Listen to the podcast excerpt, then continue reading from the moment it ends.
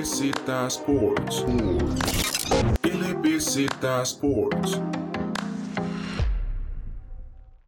Muy buenas a todos y a todas podcast de tenis en LBZ Sports. Volvimos después de que, bueno, nos ausentamos con el Abierto de Australia de este año, pero acá estamos, lo importante para Roland Garros. Me acompaña Alejandro Echandi y tenemos un invitado muy especial, familiar de hecho de Alejandro. El invitado especial es Martín Echandi, jugó en la Universidad de Kansas, campeón del Big Eight Conference en Estados Unidos. También jugó en el equipo de Copa Davis de Costa Rica en el 97, empezó su trayectoria capitán del equipo de Copa Davis de Costa Rica por ocho años y subió al país al grupo 2 de Copa Davis por segunda vez en su historia y actualmente es campeón en dobles del Abierto Costa Rica por nueve años consecutivos. Al menos es el, el currículum que me mandó Alejandro. Cualquier cosa ahí, pues le reclama a su sobrino. Pero bueno, un placer tenerlos a los dos aquí presentes, como siempre. Y bueno, vamos a hablar un poquito de tenis. ¿Cómo están, Martín y Alejandro? Perfecto, no, muchísimas gracias. Este, sí, siempre es un placer hablar de tenis. A mí me fascina. Este, tenemos un programita también los, los jueves por Instagram a las siete y media de la noche, su ventaja, que nos fascina estar hablando del tenis. Y bueno, de, con esto de, de Roland Garros, van a ver que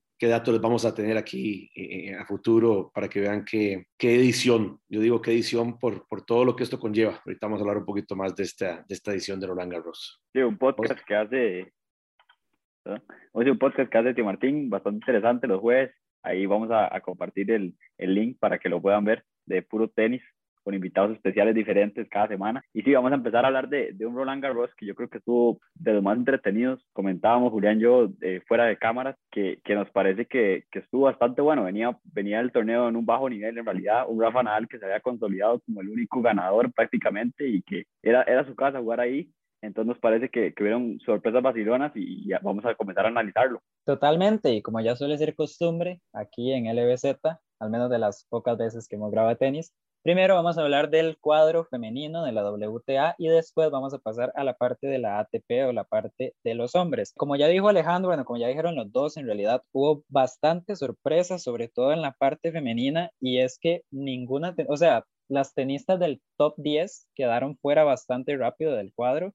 La última fue la, campeona defensora Iga Swiatek, que perdió con María Zakari en cuartos de final en un partidazo. Pero antes de eso, o sea, las jugadoras fueron saliendo, las, las principales sembradas del cuadro fueron saliendo muy rápido. Por poner algunos ejemplos, Barty, la número uno del mundo, salió en segunda ronda por una lesión. Naomi Osaka se retiró después de la primera ronda, pues por temas personales, alegando una depresión y demás. Simona Halep no pudo ni siquiera participar en el torneo. Y al final, pues bueno, todo esto lo que dejó fueron nombres bastante nuevos, que también viene siendo costumbre en el circuito femenino ver nombres nuevos en cada Grand Slam. De hecho, hay un dato que me encontré en internet bastante llamativo. Es la sexta vez que la campeona de Roland Garros debuta como campeona de Grand Slam en este torneo y me parece que también es bastante significativo. Entonces, bueno, para ir haciendo un resumencito de lo que sucedió, pues bueno, las semifinalistas básicamente terminaron siendo Tamara Sidanchek, Anastasia Pavlyuchenkova, Bárbara Krejcikova y por último, María Zakari, como ya dije, y pues bueno, eh, Pavlyuchenkova terminó eliminando a Zabalenka, que era otra de las top 10, Svitolina perdió con Krejcikova también. Entonces, podríamos decir que por un lado, las principales candidatas se fueron quedando fuera, ya fuera por lesiones o por otros temas, y las que quedaban vivas, pues las terminaron eliminando, las que eventualmente llegarían a las semifinales. Semifinales bastante parejas, partidos bastante largos y una final que ganaría Krejcikova, la checa, 6-1, 2-6, 6-4 a Pavlyuchenkova bastantes variantes en realidad. Una Krejcikova que hace un año o hace menos de un año incluso estaba fuera del top 100 y bueno, ya para el final de este torneo se va a colocar, bueno, llegó a París como número 25 del mundo y a partir del lunes va a ser la número 15, entonces hay un salto bastante significativo por ahí. Sí, bueno, este, claro, este, pasa mucho con las mujeres. Anteriormente tal vez no tanto, anteriormente estamos hablando de años anteriores con Steffi Graf, con Martina Navratilova, con Chris Evert, lógicamente con la muy reconocida y que todavía juega Serena Williams, que ganaba más Grand Slams y más torneos en general, pero últimamente ha estado cambiando mucho eso. En los hombres, pues no ha pasado tanto, porque los hombres tenemos los tres grandes, Nadal, Federer y Djokovic.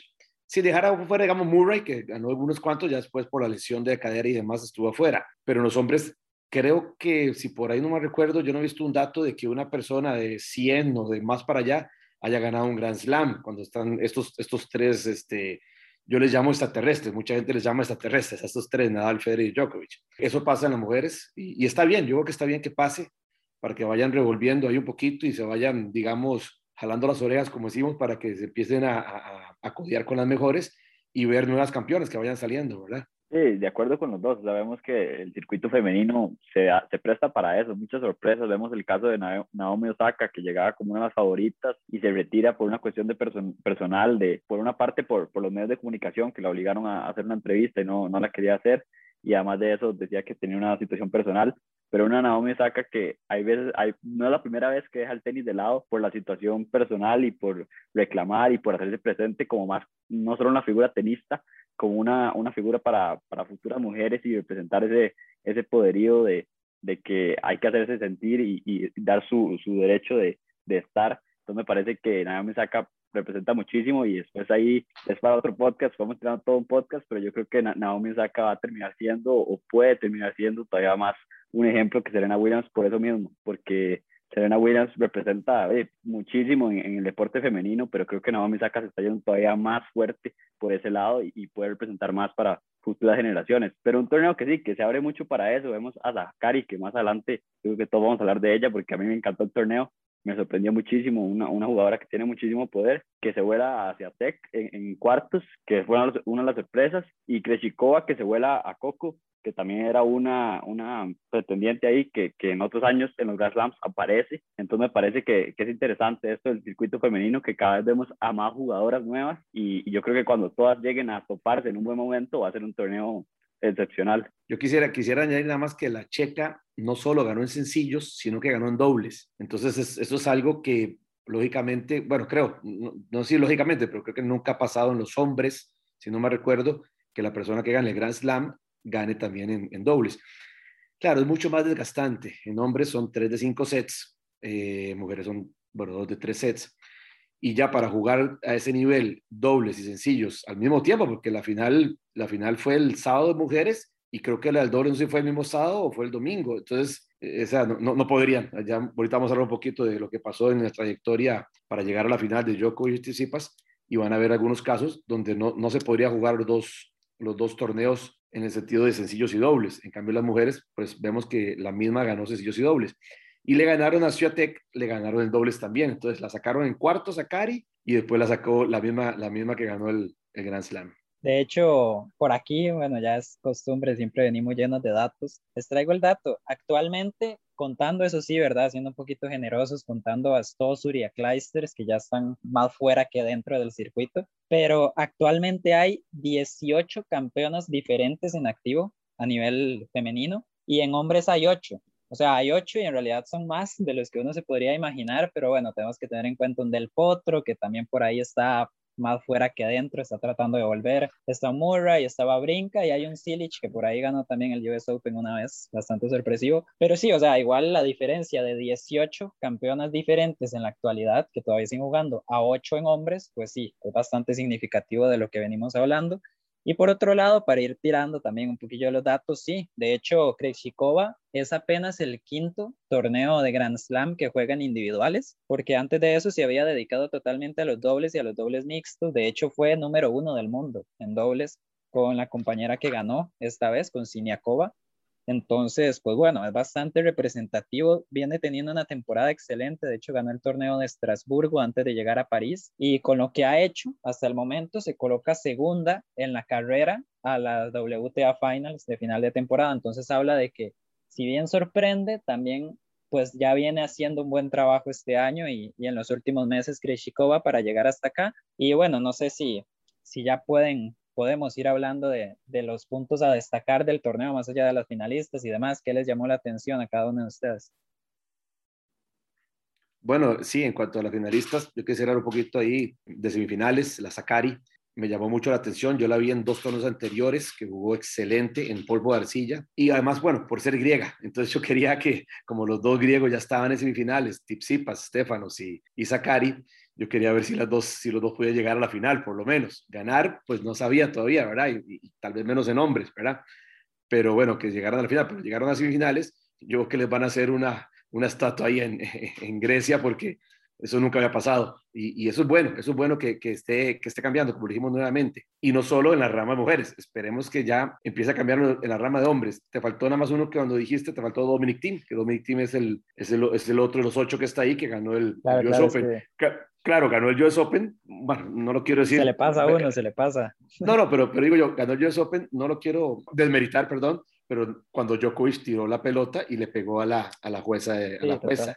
Entonces, no solo eso, perdón Martín, no solo eso, sino que ganó el US Open y, y, se salió, se salió el circuito. Este año ha sido terrible. exactamente. Y otro dato muy importante también, que Dominic Team iba perdiendo 2 sets a 0 contra Zverev y lo remontó. Entonces, y eso lo han hecho creo que cinco personas nada más contando Djokovic el día de hoy, que ha sido Agassi, ha sido Iván Lendl, ha sido, eh, bueno, Djokovic el día de hoy, Dominic Thiem y creo que John Borg. Eh, han sido cinco personas que en una final de Grand Slam, de hombre, lógicamente, han ido dos sets a cero y lo han remontado. Que eso también mm, no, no, no pasa, ¿verdad? Lógicamente. Pero bueno, este, me gustó, me gustó ver a las, a las, a las, a las nuevas mujeres, por decirlo así, a los nuevos nombres, como lo decís vos, muy, muy, muy bien. El, el tenis femenino es curioso. Este, ah, eh, en Estados Unidos, me voy a centrar en Estados Unidos, sí están bastante bien. Yo no me acuerdo exactamente los datos de este momento, pero sí en varios torneos han habido, si, si no me recuerdo, más de 10 personas, más de 10 mujeres estadounidenses metidas en los cuadros en, en últimas instancias, en cuartos, en semis, en, en octavos. En, en, masculino ya no tanto, en masculino solamente Isner, que tengo aquí el dato, Isner creo que fue el único gringo que llegó a tercera ronda contra Tipsipas, que ahorita vamos a hablar un poquito de eso. Entonces, por la rama femenina, qué bueno que Estados Unidos está volviendo a, a hacer, a hacer la, la, potencia, ¿verdad? A ver, Serena Williams siempre está ahí, que es la, que la, que la gringa, pero, pero más estadounidenses, ¿verdad? Para ver si a los hombres se les pega un poquito, porque, güey, mamá, es que eh, con tantas, con tantos, este, eh, lógicamente, bueno, personas de Estados Unidos, pero con tantas facilidades que hay en Estados Unidos, con tantos centros de, de entrenamiento, con el USTA que tienen, bueno, plata para decir basta, deberían, digo yo, de estar mucho más este, en, los primeros, en los primeros puestos. Y la otra que llegó a la final también, muy bien. O sea, me parece a mí que estos países checos y la otra, no me acuerdo de qué país era la otra, era una, no sé si tenés el dato ahí. Eslovena. Eslovena, eh, eh, la otra también me parece muy bien porque esos países pues no, no nunca están, a ver, no, es que nunca, casi nunca están en las últimas distancias y ganando Grand Slams, que eso es, eso es excelente para el país. Esa, imagínate que, bueno, no digamos un costarricense, pero digamos un centroamericano, un, un, brasileño cuando fue Gustavo Curten, que ganó tres veces el, el Roland Garros, eso es excelente. Un chileno, Marcelo Ríos, número uno del mundo, que fue por una semana nada más, pero excelente. O sea, esas cosas las necesitamos, las necesitamos en, en Latinoamérica, que, que, haya más gente, yo no sé si primeros del mundo o, ganando Grand Slams, pero por lo menos metidos entre los primeros, los primeros este, puestos a nivel mundial, ¿verdad? ¿Qué opinas vos, Ali? Y, Martín, yo tengo una pregunta hablando un poco de eso de, de, Estados Unidos y el tenis ahí, porque claramente los recursos vienen también porque las universidades en Estados Unidos, vos lo sabes porque fuiste a una, pero da muchísimos recursos y, más bien los gringos deberían de ser los que figuran en esas universidades gringas, pero digamos, el caso de Rodrigo, de mi amigo, me ha dicho muchas veces que no son los gringos los que, los que figuran, que más bien son europeos que llegan y, y se llevan los torneos, entonces, ¿por qué, ¿por qué se da eso? Digamos, eh, Julián y yo hablando un poco de, en otro podcast de la CELE, hablábamos que, que, el salto de Estados Unidos en la selección masculina se da porque empezaron desde la liga masculina, que la MLS subió muchísimo el nivel y ahí se ve cuando la selección estadounidense sube el nivel. ¿Qué puede hacer el tenis estadounidense para que en el lado masculino vuelva a subir como en algún momento pudo competir? Pues sí, te, lo, lo, decís muy bien. Yo estuve, bueno, yo estuve hace unos añitos, en el 92 al 94 allá por la Universidad de Kansas. Cuando yo estuve ahí, si no mal recuerdo, es, eh, gringos estadounidenses en el equipo, en los 12 que éramos del equipo, que casi siempre juegan 6 o 8, pero hay 12 en el equipo, creo que habían cuatro gringos. Los demás eran puertorriqueños, dos puertorriqueños, Manny Ortiz y el otro. Habían un inglés, había un sueco, Martin Erickson, me acuerdo perfectamente por el nombre, por el nombre de Martín y por el apellido Erickson. Eh, bueno, estaba yo, costarricense, había creo que uno de Jamaica y otro más, otros dos o tres más. O gringos habían cuatro. Pues qué buena pregunta. O sea, sí, no, no, no sé qué, de qué forma ellos podrían dar un poquito más de aliento para que los, para que los gringos, valga redundancia, estén jugando a ese nivel y se metan a universidades. Una cosa que sí creo es que vos sabes, en Estados Unidos tiene que haber la misma cantidad de becas para hombres como, para mujeres. Entonces, en, el, en, en, cuanto hablamos de fútbol americano, que a usted le gusta mucho, a mí también, lógicamente, ya hay no sé cuántas becas, ustedes saben más que yo, 80 becas, no sé cuántas becas en, en el fútbol americano, además que hay mucha plata, lógicamente, a nivel universitario y demás. En tenis, pues no se da, porque en tenis no hay estadios tan grandes para ver a los, a los, a los college guys jugando ahí, y entonces te las becas son 5, 6 becas nada más, que dan a 12, o sea, media beca, un cuarto de beca y demás. Entonces tal vez algunos gringos tal vez no se van por ahí, se van más por el, por el fútbol americano y por el básquetbol, lógicamente también. Y ahora, ahora que ustedes están hablando, por el fútbol. Yo creo que es, esa es la diferencia, que el fútbol ha subido mucho porque hay muchas becas de fútbol también hay mujeres jugando fútbol también, pero hay muchas becas jugando fútbol, entonces yo creo que por ahí es donde están sacando mucho más los jugadores de fútbol, porque bueno, las universidades son muy caras en Estados Unidos, inclusive para los mismos gringos, claro, si, si son del mismo estado, pues son más baratas, pero hay muchos que viajan a diferentes estados y pagan como si fueran extranjeros, y estamos hablando de miles de dólares por semestre, entonces eh, yo creo que es, esa, puede ser una forma que, que los incentiven más, que, que de alguna forma den más becas completas, creo yo, y que de alguna forma, tal vez, lógicamente, no hablemos de un estadio de fútbol americano, de los de la Universidad de Kansas donde yo estuve, no me acuerdo si eran 20 mil personas y que había no sé cuántas, imagínate la cantidad de plata, pero un estadicito de 5 mil personas, de 4 mil, de 2 mil personas, para que por lo menos digan que algo está dando al, al, a, la universidad, algo, algo se regresa a la universidad y entonces pueden dar más becas. Creo que es una forma de hacerlo ahí y ya a los, 10, no, los, perdón, a los 21, 22 o 23 años, dependiendo de qué edad comenzaron, ya poder sacar algunos y meterse al circuito, al circuito profesional.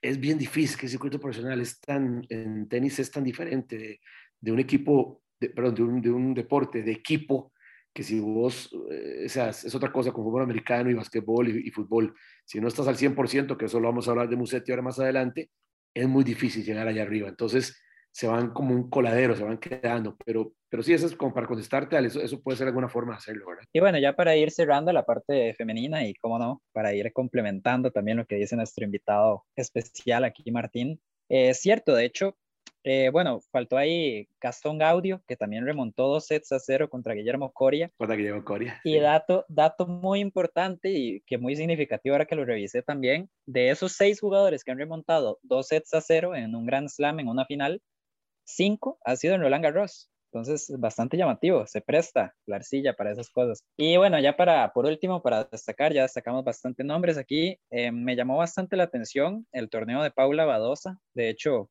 estuvieron hablando bastante de ella ahí en medios españoles terminó perdiendo en un partido bastante, bastante parejo con Zidansik, la eslovena, y por ahí también Rybakina, que ya se ha venido hablando de ella en algunos momentos, tiene problemas de inconsistencia y demás, hizo un buen torneo, le ganó a Serena Williams con bastante autoridad y luego perdió un partido 9-7, el último set contra Pavlyuchenkova, que como dijimos, terminó siendo la finalista del torneo. Y ahora sí, para cerrar el último de los datos que tenemos aquí, Pavlyuchenkova, la primera jugadora con 29 años, primera jugadora que necesitó de más de 50 torneos de Grand Slam para ponerse en el último partido. Entonces, di también mucho mérito a, di, a la perseverancia de seguir adelante. Jugó una gran semana de tenis y ojalá que, bueno, en el tenis femenino, eso sí, es algo que pasa mucho que, bueno, las jugadoras tienen un muy buen torneo, ya después desaparecen o tienen otro buen torneo, qué sé yo, meses o años después incluso. Entonces, pues bueno, ojalá también un poquito más de consistencia por acá. Y ya con eso, pues bueno, podemos pasar a la parte masculina, el cuadro de la ATP. Novak Djokovic, campeón una vez más, bueno, en realidad una vez más de Grand Slam, porque es la segunda vez que gana apenas Roland Garros, primer tenista que gana dos veces eh, cada uno de los Grand Slams. Y bueno, eh, antes de empezar, yo creo que como previa, hablar un poquito de lo que fue el cuadro, a mí me gustó bastante, porque gracias a cierto ruso, que en realidad nunca había tenido buenos resultados en arcilla, gracias a cierto ruso, el Big Three terminó en una parte del cuadro y los de la Next Gen, que es como se les viene conociendo, terminaron del otro lado. Dinámica bastante curiosa, la verdad me gustó. Eh, se nos dio ahí un Djokovic Nadal buenísimo en semifinales, un Tsitsipas Zverev del otro lado también bastante bueno, entonces vamos a hablar un poquito de la parte masculina. Sí, bueno, este, otro dato ahí importante, estos Next Gen, otro que está como afuera, pero se está metiendo, es Musetti. Musetti juega su primer Grand Slam en este Roland Garros, cuando terminó de jugar con Djokovic, que llegó bueno, a, la cuarta ronda, que fue un excelente torneo para él. Él lo dice que la diferencia, o, o bueno, él lo dijo que él dice, ya sé por qué Djokovic es el número del mundo. Decía, porque, güey, mi alma, él jugó, dice que no estaba tan bien físicamente, pero yo digo, alma tiene 19, años, Musetti, ¿qué tiene? O sea, y Djokovic tiene 34 años, o sea, entonces, o sea, a ver, no necesariamente es porque sea más joven, tiene que estar mejor físicamente, eso lo, lo entendemos, pero tiene que prepararse para estar bien físicamente. Y más que físicamente, también mentalmente, que eso es lo que vamos a hablar mucho más, más adelante, creo. En, en, lo, en lo, mental es, es, importantísimo. Este, Musetti dijo que él agarró dos primeros sets, 7-6, le ganó los dos primeros sets, 7-6, 7-6, dio todo lo que pudo y ya después el tercer set, digo que no podía más físicamente, que aquí, que allá, pero bueno, yo, yo, le, yo le preguntaría, es un torneo de cinco sets, no es un torneo de dos, de tres sets. Entonces, esa es la diferencia con, con el Big 3, ¿verdad? Con los extraterrestres que lo llamamos. Ellos saben que es un torneo de cinco sets. ¿Cuál set ganar? ¿Cuál set no?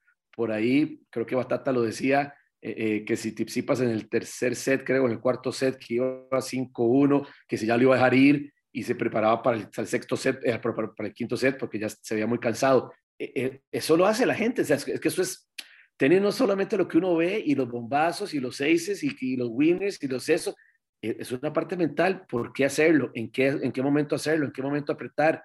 ¿En qué momento? A ver, no quiero aflojar, no quiero decir aflojar, pero en qué momento darse, uno sabe que va 5-1 con esta gente que saca 200 kilómetros, 220 kilómetros por hora, eh, eh, va a ser muy difícil quebrarle dos veces más para volver a recuperar ese set. Claro, esto que estoy hablando no se lo podemos ir a Rafa, porque Rafa es la excepción.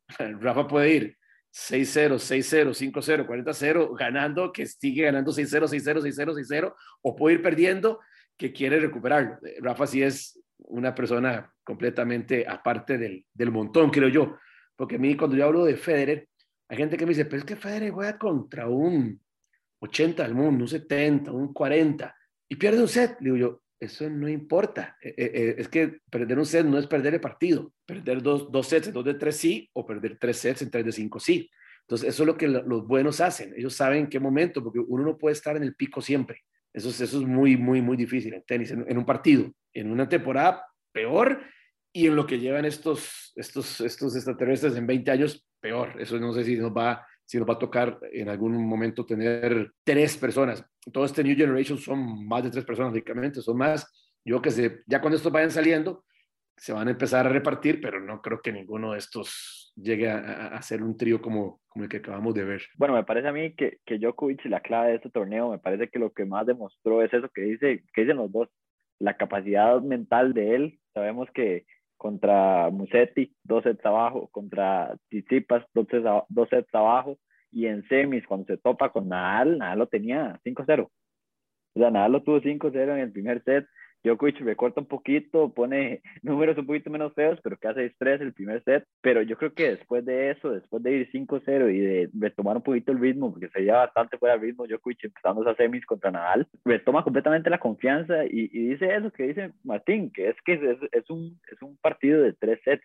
O sea, no importa si perdiste el primero, todavía te queda bastante. Y sí, es Rafa Nadal, sí es arcilla, pero yo creo que Djokovic se fue comiendo ahí con, con con el aliento de la gente y poco a poco fue ganando esa confianza para, para darle la vuelta y le podemos ver eso. O sea, yo creo que eso es lo más importante de Djokovic en este torneo, que fue el más fuerte mentalmente. Entonces, para mí, y además de eso, eso es lo que yo más le resalto a Djokovic, tal vez en, entre los, en el top 3, en los tres extraterrestres, como dice Martín, me parece que, que tal vez mentalmente se da con Rafa, pero yo creo que es de los tops y físicamente Djokovic es otro nivel. O sea, en este torneo demostró que, que puede jugar seis horas seguidas, que, que sigue dando, peleando cada bola y, es increíble la, el, el, el, nivel físico que tiene. Me acuerda mucho a Cristiano Ronaldo en el fútbol, a LeBron James en el básquet. Hay de esos atletas que nada más se comprometen a tener el cuerpo al 100 y yo creo que Djokovic es uno de esos, pero Djokovic no siempre estuvo así. Acordémonos que en un momento estuvo bastante mal, hizo cambio de entrenador y todo, cambio de, de dieta, que, que era alérgico al gluten. Entonces yo creo que es eso, encontrar su, su lugar y me parece que Djokovic físicamente está en otro nivel. Sí, de hecho, para hablar un poquito a mí, algo que me llamó mucho la atención, que bueno, ya es algo que se sabe porque es un jugador del nivel de Djokovic, son las variables tácticas que tiene, o sea, cómo va cambiando de táctica dentro de un mismo partido para tratar de revertir las situaciones. Por ejemplo, en el partido contra Nadal, y aquí haciéndole una mención de honor a nuestro querido Luis Zamora, que no se pudo unir al podcast, supuestamente que por, por estar atareado con la universidad, yo estoy seguro que le dolía tener que hablar del partido de Rafa. Pero bueno, básicamente eh, me llamó muchísimo la atención cómo Djokovic estaba usando mucho la derecha cruzada contra Nadal, estaba atacándole el revés y el revés y el revés. Y ya después en la final contra Tsitsipas, en ah, cuando empezó el partido, o sea, en el inicio, también estaba tirando mucho la derecha cruzada, pero esta vez del otro lado no se iba a encontrar con un revés, porque Tsitsipas no es zurdo, se estaba encontrando con la derecha de Tsitsipas que estaba, o sea, esos dos primeros sets, la derecha de Tsitsipas estuvo brutal, o sea, lo golpeó fuertísimo. Y ya después, a partir del tercer set, también eh, empecé a notar y leía ahí en Twitter y demás analistas que mencionaban eso, que, que a partir de ese tercer set empezó a tirar bolas más, vamos a ver, ¿cómo se le dice? Como más, más flotadas, tal vez, más, más globeadas, por decirlo así, de esa manera, para que Tsitsipas, o sea, tuviera que esperar el pique, tuviera que esperar a que la bola bajara, o si incluso si tomaba la bola adelante, o sea, si trataba de atacar un poco más rápido, pues al menos a Djokovic le daba esta posibilidad de acomodarse un poquito mejor y tratar de jugar al revés de Tsitsipas, que era la parte o el punto débil que podía darle la vuelta. Entonces, sí, aparte de esto que ustedes mencionan de la capacidad mental que tiene, me llama muchísimo la atención como en este nivel, aparte de que juega de la humedad, la noche, jugar de día y demás, que es algo que también se mencionó mucho en el torneo, sobre todo por los partidos que se jugaron muy tarde en las primeras rondas, también esto, ¿no? O sea, como los jugadores, yo puedo hacer algo perfecto contra un tenista, el mejor de la historia en esa cancha, que al día, bueno, dos días después no me va a funcionar contra el otro porque cada, cada tenista tiene sus puntos fuertes, puntos débiles, hay que saber adaptarse y en eso Djokovic demostró que para adaptarse en este Roland Garros, pues no hubo nadie como él en todo el torneo. Sí, sí, definitivamente. Una cosa que hizo muy bien y, él la hace, y él lo dijo en, la conferencia de prensa, es este, salirse, salirse de la cancha en el tercer set, ¿verdad? Que eso se, se, puede, usted puede pedir un, toilet break, se llama, que ir al baño, ¿verdad? y te dan tres minutos, cinco minutos, X minutos para poder ir al baño y, este, y reencontrarse. Él lo decía y, me pasa a mí, jugador tenis, me pasa a mí que hay una vocecita interna donde uno le dice, ay, ya no puedo, ya, ya, ya no puedo más, este, me va a ganar, ya, ya ¿cómo hago? Si, si he hecho de todo, como decías vos, ya hice esto y esto y esto, esto y, no me sirve, no me sirve, ya me va a ganar. Y dice que esa vocita interna, te le decía eso a Djokovic. Él mismo se habla con la vocita interna también, pero positivo. Pero dijo que esta vez se la tuvo que decir físicamente, o sea, hablada, ¿verdad? Tuvo que, hablársela para que calara más y decir, no, yo sí puedo, no pasó nada, son dos sets, claro, son dos sets a cero, tengo que ganar los, próximos tres sets, pero tomó su, break y se fue y lógicamente le pudo, pudo retomarlo. Tisipa se fue en el cuarto set, también seguro pensando lo mismo, de que bueno, ya me falta solo tengo dos, dos chances más, dos sets más para solo ganar uno, pero bueno, no le dio, no le dio también resultado. ¿Qué pasa? Por ahí hablaba también Batata de que, de que ya no se movía muy bien Tsitsipas. Yo no creo que no se mueva muy bien. Lo que pasa es que uno ya empieza a sentir otra cosa, como lo decías vos muy bien, Julián, que ya empieza a decir, no, no me lo está poniendo donde me gusta, no me lo está poniendo mi forehand, que me estaba entrando bien, me lo está poniendo mi back, que me gusta. El back de, de me gusta, pero no es un back de, de Guarrinca, ¿verdad? No es un back de, de alguna mano de, de, Dominic Thiem. Es un back bueno, no le va a quitar nada, pero no, no le no, no, vi, no vi cuántos winners hizo de back, no creo que muchos de winners de back, de, de forehand sí. Entonces, cuando no, no haces tanto winners de back, que es algo bueno que tiene Djokovic, que Djokovic hace winners de lo que sea, de back, de forehand, de, de drop shot, de, de todo. Entonces, este, él dice, ¿qué hago con este back? Entonces, tratar de hacer como dijiste, poniéndose un poquito más, se llaman más profundas, más elevadas, con un poquito más de peso la bola para estirarlo más atrás a la persona. Ahí, ahí el término que a mí, sí, sí, sí, no, no, pero, sí, sí. Pero imagínate, eso es lo difícil. Y con Djokovic, que si le empezás a echar para atrás, él se mete y la agarra, se llama contrapique o bote pronto. Las agarra bote pronto y de, de back y de forehand, perfecto. O sea, eso bote pronto, cuando yo doy clases de tenis, yo, digo, y hay gente que a veces lo hace por, vago, porque no quiere moverse, ¿verdad? Entonces no quiere echarse para atrás. Yo lo agarro, le digo, sí, sí, está bien que lo hagas, pero tienes que tener una, una flacidez, una, ¿verdad? Porque es pique y pa, de una vez lo tienes que pegar y pegarle bien profundo a la bola, porque si lo picas y le pegas suavecito y le pegas a, la, media cancha, te van a atacar igual, te van a matar. Entonces, yo, entonces hizo y lo hace muy bien al forehand y al back. Entonces, este, mira, aquí sacando más o menos los sets. Djokovic en cuatro, cinco partidos, Tennis Sangre, tres sets, Pablo Cuevas, tres sets, Berankis, tres sets, Musetti fueron cinco sets, pero yo le diría como no exactamente cinco sets, porque bueno, perdió los dos primeros muy tallado y ya después fue 6-1, 6-0, 6-4-0 y era, era 6-0, 6-1, 6-0, 6-0. Entonces, tal vez no fue tanto cinco sets per se. Berettini sí fueron cuatro sets, que le sacó un set. Rafa fueron los cuatro sets, que yo cuando estaba jugando con Rafa y Rafa ya iba al cuarto set 2-0 ganando Rafa, yo dije, bueno, aquí otra vez ya, ya vemos al Rafa que conocemos, ya vemos al Rafa que, que no importa cuánto van, eh, dos sets a uno, le iba a ganar, según yo, iba a ganar ese cuarto set y, y ahí sí el quinto set sí iban a hacer una, como decimos, una matazonga a ver qué pasaba, pero bueno, igual nuevamente Djokovic pudo, pudo contrarrestar eso. Y Tipsipas tuvo Jeremy Chardy, tres sets, Martínez, un español, tres sets, Isner, cuatro sets, pero tampoco le meto tanto cuatro sets, o sea, no, tan tallado porque Isner es por su servicio. Entonces te, te, hizo cuatro sets, pero por el servicio de Isner, si no hubieran sido tres sets. Carreno Busta, bastante bueno ese, ese gane de tres sets. Y Medvedev, que vos, lo, vos lo, lo, lo, tomaste en cuenta muy bien, Medvedev no había ganado un partido, un partido en Roland Garros, en, esta, en esto ya ganó cuatro partidos, pero se lo tiró en tres sets. Medvedev, yo lo vi el torneo pasado, no me acuerdo cuál, cuál era, si era el de, no sé si era el de Roma o el de Monte Carlo o algún otro, que él en primera ronda, creo que perdió en primera o segunda ronda, agarró la raqueta y decía, no, no quiero jugar esa superficie, no me gusta, no quiero jugar. Eso usted en la vida va a ver a los tres, vuelvo a lo mismo, ustedes terrestre decir eso. Bueno, nada, lógicamente no lo va a decir en la silla, pero eh, eh, en Wimbledon, sacate, que era lo que más le costaba, no lo va a decir. En Australian Open, que solo ha ganado uno, no lo va a decir. o sea, entonces, esa es, esa es un poquito la diferencia. Y después contra el Beref, que iba digamos, no quiero, la palabra tranquilo no me gusta usarla, pero un poquito más en el flow ahí, dos sets a cero, y de repente se desconcentra y Zverev le gana otros dos sets y ya retoma el quinto set y lo gana. Entonces, este, estos fueron, digamos, lo, lo, lo que saqué de la, de, del, del, camino a la, a la final de ambos. Los dos muy bien físicamente, por eso que yo no creo que físicamente, como Batata decía un poquito ahí, que físicamente Tipsipas en, el tercer set o el cuarto set iba a estar mal físicamente, o están hechos para eso.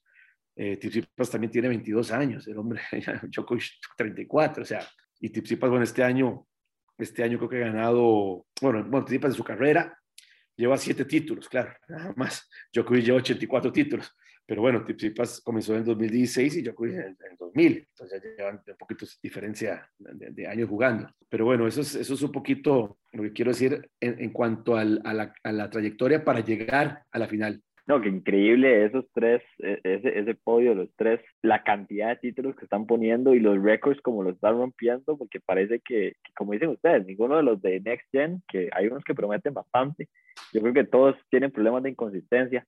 Sabemos el team que ustedes decían, bastante bien, se cae, Medvedev es otro que tiene sus chichas, Zverev también ha tenido sus, sus problemas de ira, pero, pero yo creo que esos récords, o sea, al que llegue va a estar complicadísimo romperlos porque todos, o sea, están ganando todo, están ganando todo y, y me parece que, que sí fue clave que Medvedev diera un, un, buen torneo para que se tuvieran que agarrar ahí Rafa o Djokovic, porque si no yo creo que era una, una final asegurada, entonces me parece que eso le puso un poco de, de picante al torneo, que estuvo bastante interesante, esas semis de, de Rafa y Djokovic y de Tsitsipas contra Zverev estuvieron muy bravas las dos, bastante estalladas. Un Zverev que hizo un muy buen torneo, yo no me esperaba que fuera a brindar tantos frutos.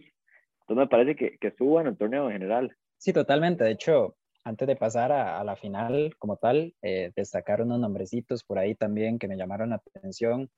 Eh, primero, Mateo Berretini, que se viene hablando mucho de Berretini, que tiene resultados buenos, pero no sé, hay una semifinal en el US Open perdida, otro torneo por aquí para mí siempre ha sido un tenista que tiene muy buen nivel, lo han afectado una que otra lesión, molestia, demás, pero me parece que dio, dio un gran partido. De hecho, Djokovic le hace un muy buen partido. O sea, se van cuatro sets, pero le pelea bastante bien. Eh, me parece que sí es un tenista que amerita estar por lo menos en el top 10, que es algo que mucha gente discute, por ejemplo.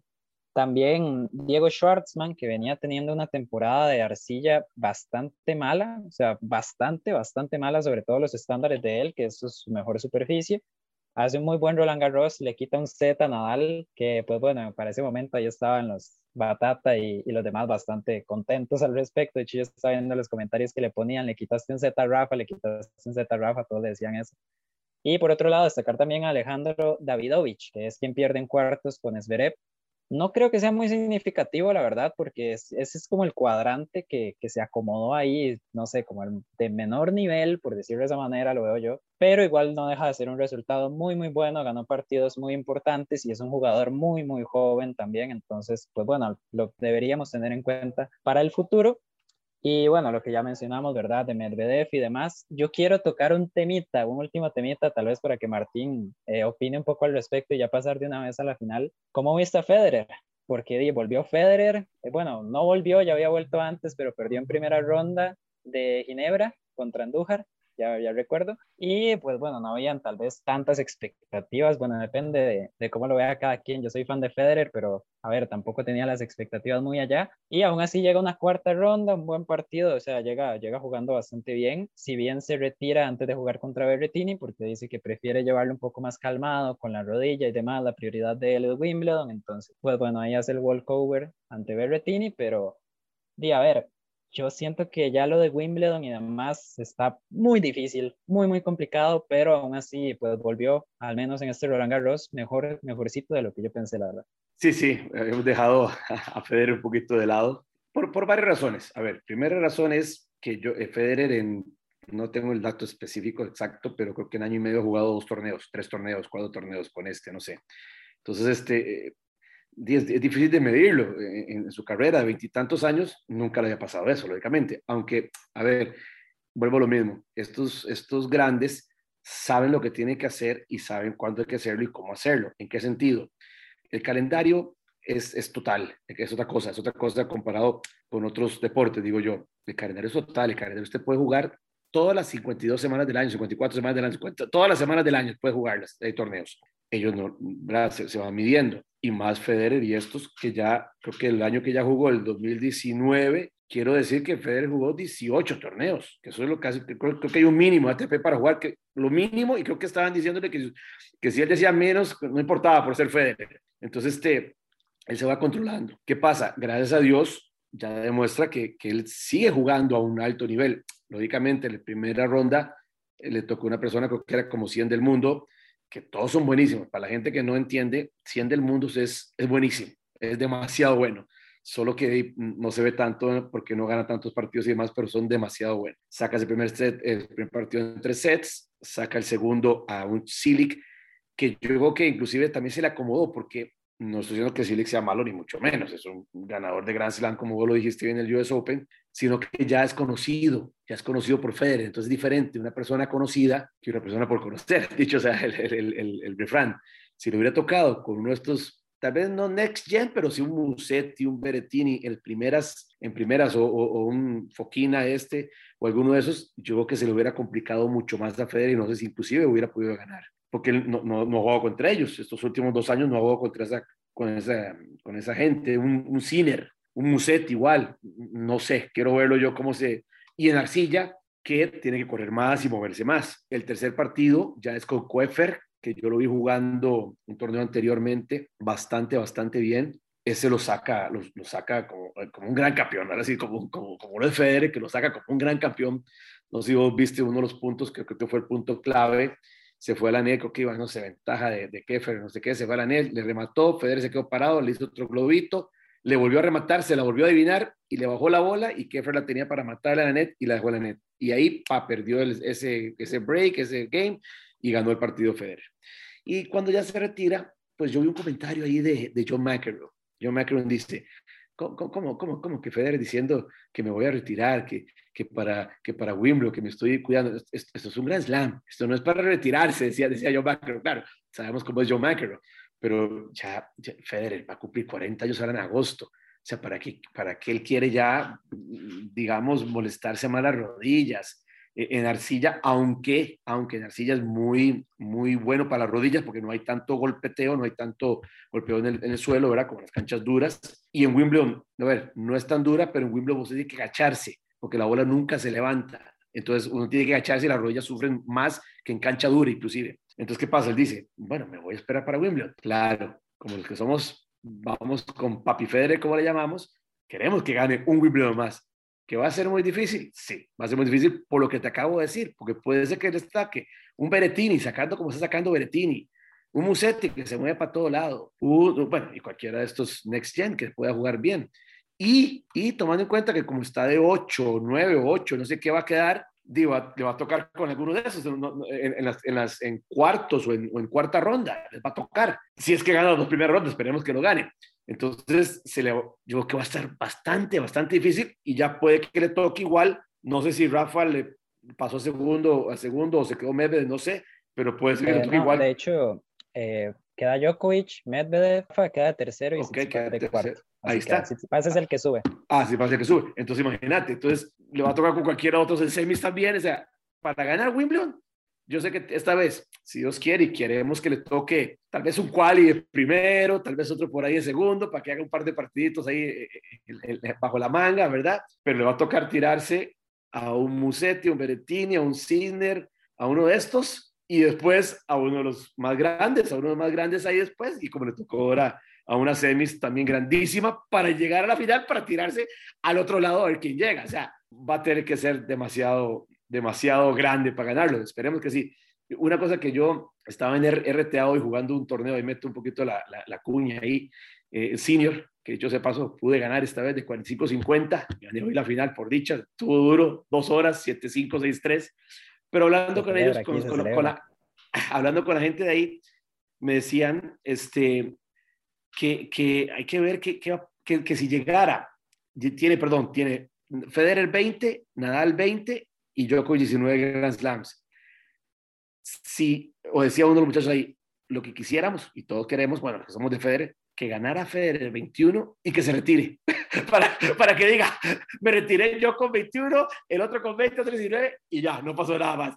Pero va a estar muy difícil, porque si Djokovic sigue jugando como está jugando, como lo dijo Ale, y, el, el, nivel físico que tiene, y además de los golpes, además de todo. Y tiene cinco Wimbledon, hablando conmigo, con Martín, me dijo que tenía cinco Wimbledon, yo no, yo no sabía, y Federer tiene ocho, o sea, no, tampoco está la diferencia. Entonces, si gana Djokovic, ya tenían 20, 20, 20, llegarían a US Open todos con 20, a ver quién gana el US Open para, para llegar a 21 y ser el que más tiene por el momento. Djokovic, o sea, yo le puedo firmar a cualquiera que va a llegar a 26, 27, 28, tranquilamente, si no se lesiona, como es individual, si no se lesiona, 26, 27, 28 puede llegar. Rafa, yo creo que Rafa, tal vez dos, tres más, tal vez tres, dos, tres más, y ya Federer, yo, yo no sé si el próximo año va a seguir jugando ya, no sé. Esta vez sí, más las Olimpiadas, que lógicamente está el contrato. Ustedes saben la millonada que les pagaron, los 300 millones de dólares nada más, un ICLO por 10 años contrato, era lógicamente para vender toda la cantidad de camisetas en, en, Japón que no se hizo el año pasado y este año pues sí se va a hacer, gracias a Dios. A ver cómo le va también ahí. Yo no tengo muchas expectativas, pero bueno, son dos de tres sets y más tranquilo y bueno, hay que ver. Sí, está bastante interesante el panorama. En realidad, a mí, para mí, Djokovic, la que más le cuesta es Roland Garros. Yo en Wimbledon sí lo veo bastante, bastante fuerte. le va a tocar feo a, Roger, pero ojalá le vaya bien. Yo soy de, de Team Nole, pero me gusta igual Roger. Yo creo que a nadie no, a nadie no le gusta Roger. Es que es, es muy bonito jugar eh, su majestad. Ojalá que así ese por lo menos que se vaya bien en Wimbledon, si puede ganarlo, o si yo creo que la, la, mejor situación sería que lo saquen rápido, si no, para que en caso pueda llegar a US Open y que todos lleguen con 20 ahí y, sea un torneo interesante, pues que no sé si, si a Roger, como ustedes dicen, no sé si le da para, para US Open, pero ojalá en Wimbledon le vaya bastante bien y se ponga interesante en esa pelea. Entonces, hablando un poco de los tres grandes, que sí hemos hablado bastante en el podcast, porque es demasiado difícil sacarlos, les tengo una pregunta a los dos. Para ustedes, ¿quién es el más grande en este momento? A ver, Julián primero. ah, no, es que, es que lo que quieres. No, no, no. Vea, yo, yo voy a ser sincero. Y, o sea, ya, ya dije aquí que soy de Federer. Para mí, en este momento, el más grande sigue siendo Federer, pero me parece que como va esto, para cuando se retiren los tres, va a ser Djokovic. Lastimosamente me duele, pero sí, sí, sí. Yo, yo creo que va por ahí la cosa. Eh, estoy de acuerdo, estoy de acuerdo. Y más que es una buena pregunta, Ale, porque la pregunta la hacen para los de la NFL también, pues si es, si es Brady, si es este, si es el otro, ¿por qué? ¿Cuántos títulos? ¿Cuánto no? NBA, yo, yo, Michael Jordan, que si James Brown, que si esto, y, y, y todos se van con los... En fútbol también, y todo lado, por, los, por las estadísticas. Entonces, si hablamos meramente estadísticas, como dice Julián, Djokovic va a ser el, el, el GOAT, porque, porque, porque Federer ya no, ya 40 años, 41, ya no. Y, cuatro hijos. ya, ya, ya Federer ya no. Y entonces le, deja la puerta abierta a un Nole que, que tiene, bueno, yo no sé si llegaría igual a los 40 como, como Federer. Y si lo hace así, le faltan seis años que gane uno por año, que se dedique a ganar solo uno por año. Ya son, como dije yo, 26, 27. Entonces, eso, más semanas de primero, que ya le pasó, más en esos seis años, más, no sé, más participaciones en, en, en Grand Slams, más sets ganados, bueno, más plata ganada, sí, aquí tengo el dato de no, dio 150 millones de dólares ganados nada más, o sea, le pasó a, a Roger y a, y a Nadal. O sea, bueno, ah, bueno, los títulos. Acuérdate que el, que más ha tenido es Jimmy Connor con 109 títulos y no le tiene 84 en este momento, 84, 85, no sé con este. Igual, si tiene 6 años más o 5, 4 años más de ganar 5 por año, son, 5 son 25 y ya 109. Entonces ya también, ya también le pasaría el, el, el récord de Jimmy Connor que Federer quería pasarle, ¿verdad? Que llevaba 103. Entonces, eh, no, después Masters 1000, él tiene el récord de Masters 1000, eh, eh, tiene récord de, de, muchos récords. Federer tiene un montón de récords todavía, pero, pero ya se los va a ir quitando. Este, este muchacho, este muchacho, este chiquillo, 34 años, se los va a ir quitando, se los va quitando todos los demás y Federer quedará con algunos récords. Y que si uno, le, a ver, el más carismático, sí, Federer. Y mucha gente dice, no va a ser mi coach porque es Federer, porque es carismático, porque todo lo que ha hecho y lo que hace por el mundo, bueno, sí, pero el GOAT, estadísticamente hablando, sí, sí, sí lo va a ganar Djokovic. De hecho, hay algo que estaba hablando yo después de la final. Mi mamá es fanática, sí, mi, mi mamá ama Djokovic, de hecho, o sea, al ah, punto de que ella, sí, sí, ella, ella estaba, estaban jugando la final, eh, perdió el primer set y curiosamente se fue al super tres horas. Ah.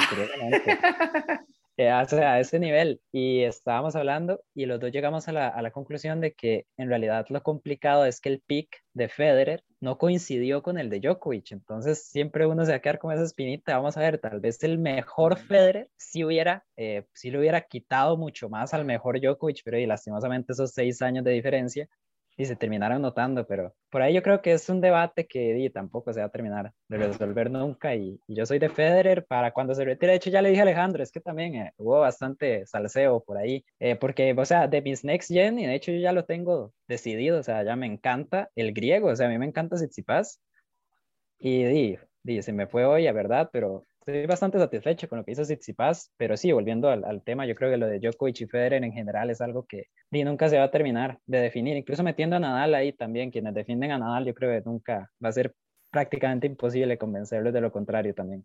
Mira, aquí tengo unos datos para la final de, de Tsitsipas y Nole. Aces, 14 aces Tsitsipas, 5 solo Nole. Claro, en esto no se toma mucho en cuenta en el, en el buen sentido de la palabra porque en, Roland Garros no se hacen tantos seises por la superficie, pero porque la bola pega y te da mucho más chance. Además que ustedes vieron, se paran todos a recibir. Si se para allá atrás, Nadal se pararía en las, en graderías, si fuera el caso, a recibir, a, recibir, y las agarra.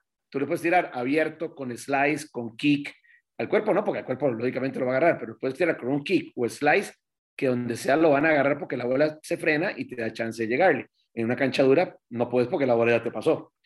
Pero bueno, igual lo, igual lo tengo ahí, los 14 aces de, de Tipsipas.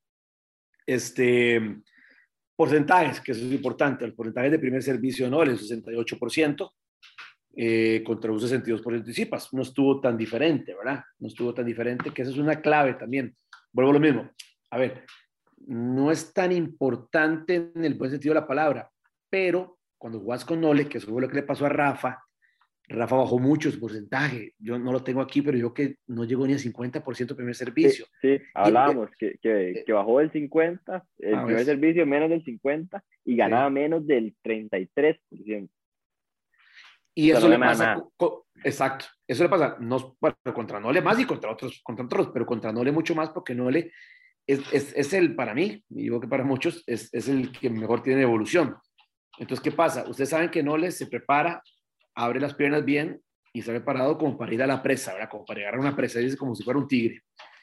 Él los ojos no parpadea, él abre los ojos y no parpadea y fa, y, hace, y hace la evolución. Usted al parpadear pierde un poquito.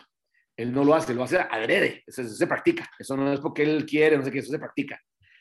En sus años, André Agassi le midieron la reacción para devolver y tenía .03 milésimas más rápido que los demás. Por eso Andrea Agassi tenía una de las mejores devoluciones también en su época. Entonces, ¿qué pasa? Cuando tienes una persona así, te presiona de una forma que si no pegas un primer servicio, y no estoy hablando de aces, un primer servicio bueno, el segundo servicio se lo va a comer, es un tigre. El segundo servicio te lo va a comer. A ver, y no es hacer un winner, porque la gente, la gente piensa que, ah, pero no hace winner. No, no, no, evolución es muy difícil hacer un winner. Hacen, pero es muy difícil. La cosa es tomar el, el, el, punto de control. Entonces, de una vez, ¡pum!, te tira para atrás y ya te tiene control y empieza pa, pa, pa, pa. Y como Nole, también yo lo digo, eh, eh, el back de Nole con dos manos y el forehand es, es, como dos, dos forehands o dos backs, o sea, le da igual paralelo, igual recto, eh, perdón, cruzado. Entonces lo hace también que no es que le dice, ah, bueno, tirásela un poquito al back, como un Tipsipas, que no le estoy quitando nada, a mí también me gusta mucho Tipsipas, como dos Julia, yo creo que Tipsipas iba a llegar a, a mucho, este, pero tiene que hacer un poquito más con ese back, o sea, que, ese back se sienta un poquito más, no sé, abrir un poquito más la cancha y después paralelo, que el golpe, uno de los golpes, por no decir el más, el más difícil, pero uno de los golpes más difíciles en tenis es el paralelo, back, el back paralelo. Back paralelo es uno de los golpes más difíciles, que en su época también, a mí me gusta hablar mucho de épocas anteriores, Nalbandian, David Nalbandian tenía el back paralelo como le daba la gana, o sea, tiraba aquí y tiraba recto en la línea, aquí y recto en la línea. Así le sacó los cinco sets a, a, Federer en una final de finales, en el Master, cuando son las finales, al final del año. Entonces, este, bueno, entonces, entonces yo digo, eso es lo que le pasó, bueno, no era la final, pero Rafa bajó, el, bajó el porcentaje contra, contra Nole. Pero digo, Tsitsipas no estuvo mal, con un 62% de, de porcentaje de primeros servicios, pero igual Nole al principio tal vez no está tan bien y ya después mejoró las, las devoluciones. Algo importante, este, puntos, errores no forzados fueron 37, 37 errores no forzados los dos. Este, que para cinco sets, para cinco sets son 6 por 6 por 30, 6, 7 errores no forzados por, por cada set, es, es, muy bajo, ¿verdad? Eso es, eso es bajísimo, errores no forzados. 6 es, es de casi nada, ¿verdad? Estuvo bastante bien. En cuanto a puntos ganados, y al final se ve un poquito más de Nole, que eso es una cosa importante también para que nos oyen. En tenis es otro, es, yo, yo, yo voy a hacer un libro, yo en un momento dado de mi vida voy a hacer un libro porque en tenis casi el único deporte, yo estoy pensando, ahí no sé cuántos deportes en el mundo, habrán mil, no sé, 150, no sé cuántos deportes, pero que vos haces menos puntos, eh, perdón, más puntos y puedes perder un partido. Aquí, en esta, en esta, aquí no, aquí no le hizo 164 puntos y, y, y Tipsipa 147, pero en ocho partidos que yo he visto, haces menos puntos y ganas el partido. O, o haces menos winners, que se llaman. Los, los ganadores, haces menos que el contrincante y ganas el partido, porque hiciste menos errores no forzados. Entonces aquí se trata de, de, de, hacer errores no forzados, pero la menos cantidad posible. No como en básquet, que si haces muchos errores no forzados, esos tiros libres al final, ¿cómo pesan, verdad? Los, esos tiros libres, mira, que fallaste dos, tres, cuatro, cinco, seis, y pa, te comió. Eh, si hubiera metido dos seis, hubiera ganado. Aquí, aquí puede hacer 30, 40, si el otro hizo uno más o, o, o parecido, puede ganar tranquilamente. Entonces, este, eso, eso pasó en el partido de hoy. Y volviendo un poquito para cerrar, lo que dijimos, este, en la parte mental, estos chicos, chicos, me refiero a la Next Generation, tienen que creérsela, tienen que creérsela, porque si no van a esperar hasta que ellos se retiren. Yo digo a la gente, no, que se la crean, que se la crean y que ganen este partido. Le pueden ganar y le han ganado en, en semis. Tipsipa le ha ganado en ocho ocasiones, le ha ganado dos veces a Nole en tres sets, en dos de tres sets, partidos dos de tres sets. En las finales le ganó una vez y en el Royal Cup le ganó otra vez, pero no le ha ganado en Grand Slam. Entonces, dice uno, tiene que creérsela, que sí se puede en Grand Slam. Claro, tiene que prepararse. Físicamente, como lo dijo Musetti, tiene que súper prepararse para no tener ninguna cosa que decir y en la parte mental. Este, sí, aquí también tengo otro dato, como, como Roger cuando le ganó a Sampras, fue, fue el cambio genera, generacional, ¿verdad? Generacional, dije bien, en, en, Wimbledon, cuando le ganó y Pa hizo el cambio.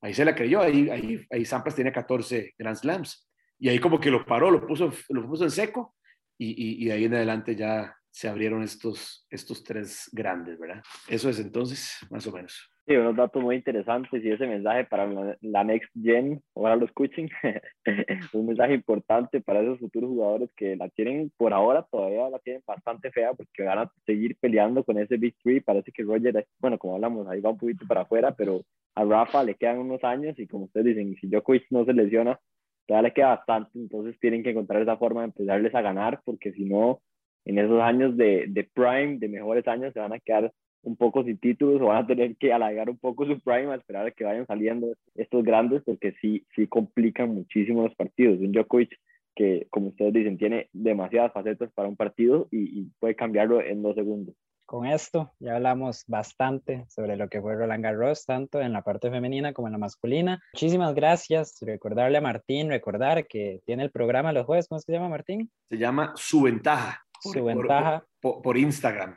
Instagram en CCTCR 2020.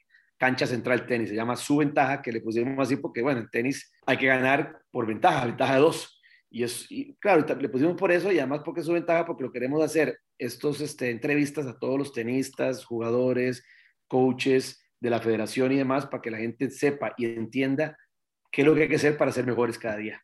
Y, y, y, además, ahora vamos a tener seguro a, la próxima semana a Fred Tom. Fred Tom fue el primer costarricense, no, no el único, el primer costarricense que llegó a la final de Copa de Café el segundo de Juan Antonio Marín, que también Juan Antonio Marín lo vamos a tener presente como en un mes o algo así, lo vamos a tener también presente. Pero estas cosas para que no se pierdan y no se les olvide. Hay mucha gente que, chiquillos que no se les olvida, no, no saben, porque, porque no, les, no les importa, no, no han visto lo, lo que hicieron los costarricenses en, en, pasado, en años pasados. Estuvimos hablando también con un Carlos Mora que jugó contra, contra el argentino, este, eh, Vilas, con Guillermo Vilas, jugó con Guillermo Vilas eh, ellos le ganaron en dobles a John Borg. le ganaron en dobles a John Borg cuando tenía 16 años, 17 años, sí, pero a John Borg. Es como si alguien hubiera ganado hoy, bueno, hoy hace unos años a Federer y Federer fuera Federer, que eso pues, no, ha pasado, no pasó. pero son cosas que ellos deberían de, deberían de conocer. Entonces, ese es su programa y los tenemos ahí invitados para que todo el mundo eh, se conecte. Muchas gracias. Ok, bueno, ahí les queda entonces el programa Su Ventaja, lo vamos a estar ahí pues etiquetando en nuestras publicaciones de redes sociales, que recuerden seguirnos en redes sociales, LBZ Sports, Twitter, Instagram y Facebook. Estamos publicando podcast de NBA todos los lunes y también de básquetbol nacional. También estamos publicando sobre fútbol, ahorita que está la Eurocopa y la Copa América, bastante activo está el fútbol, de hecho, vamos a, o sea, se va a tener que hacer bastante contenido por ese lado. Y por ahí, como pueden ver, en esta ocasión con tenis. Por ahí Alejandro tiene ganas de hacer MMA, NFL, cuando se está jugando, también hacemos podcast al respecto. Entonces, pues bueno, hay muchos proyectos por delante. De nuevo, muchísimas gracias Alejandro, a Martín, nuestro invitado especial, que esperamos tenerlo en más ocasiones, sobre todo en Wimbledon, que es cuando vamos a volver a grabar de, de este hermoso deporte. Y bueno, aquí dejamos el podcast de Roland Garros. Muchísimas gracias por escucharnos y nos vemos hasta la próxima. LBZ Sports. LBZ Sports.